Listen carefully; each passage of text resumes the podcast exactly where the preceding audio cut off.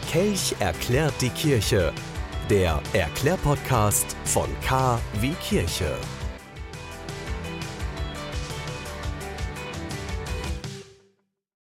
Weiter geht's in unserer Reihe Rauhnächte. Heute der 27. Dezember. Erstmal wollen wir heute klären, wo diese Bezeichnung herkommt, Rauhnächte. Die Rauhnacht, die leitet sich ab von dem Wort Rauchnacht, wobei das durchaus immer wieder noch diskutiert wird. Die einen vertreten die Meinung, das mittelhochdeutsche Wort Rüch sei dafür verantwortlich. Rüch bedeutet so viel wie haarig und wird in Verbindung mit Pelzwaren gebracht, die man im Mittelalter in der kalten Jahreszeit anzog, beziehungsweise auch als Verkleidung nutzte, dann als Dämon, um die bösen Geister zu vertreiben. Das kennt man vielleicht auch aus Österreich, den Krampus. Den kennen vielleicht einige. Andere wiederum sehen die Herkunft eher in dem Rauch, häufig dann Weihrauch, der in den Häusern um Neujahr eingesetzt wurde. Auch hier natürlich, um den Geistern den Garaus zu machen. Ja, und der heutige 27. Dezember ist der dritte Tag vor der dritten Rauhnacht und bezieht sich in der Chronologie auf den Monat März.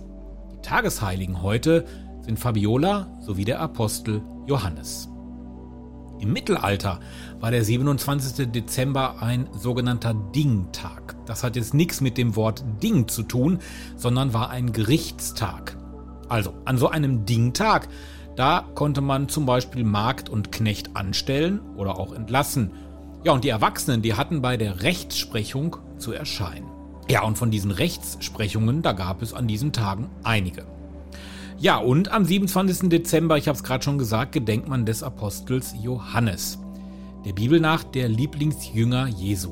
In Bildern wird Johannes als einziger Apostel ohne Bart dargestellt, da er zur Zeit Jesu noch sehr jung gewesen sein soll. Sein Martyrium, was er durchlebt hat, das spielt in diesen bildlichen Darstellungen allerdings seltener eine Rolle. Der Sage nach wurde er mit heißem Öl übergossen. Ein schöner alter Brauch ist es, an diesem 27. Dezember den sogenannten Johanneswein mit in die Kirche zu nehmen, der dann dort geweiht wird. Den Frauen soll er dann Schönheit und den Männern Stärke spenden.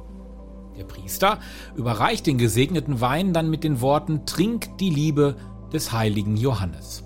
Ausgedrückt wird damit, dass die Liebe, die Johannes Jesu gab, auf die Menschen übergehen soll. Ja, und auch an die Tiere denkt man in dieser Rauhnacht am 27. Dezember besonders. Dies ist ein Tag, wo die Tiere im alten Volksglauben besondere Zuwendung zuteil wird. Ochs und Esel waren ja bei der Geburt Jesu dabei und somit sollen Haustiere besonders an diesem Tag gepflegt werden. Und deswegen sagt man auch am 27. Dezember zu dieser sogenannten Lüttenweihnacht auch Tierweihnacht. Ja, und morgen beschäftigen wir uns dann mit dem 28. Dezember, der Rauhnacht Nummer 4. Der KW Kirche Podcast. Wöchentlich neu. Immer anders. Der KW Kirche Podcast. Jetzt abonnieren. Überall da, wo es Podcasts gibt.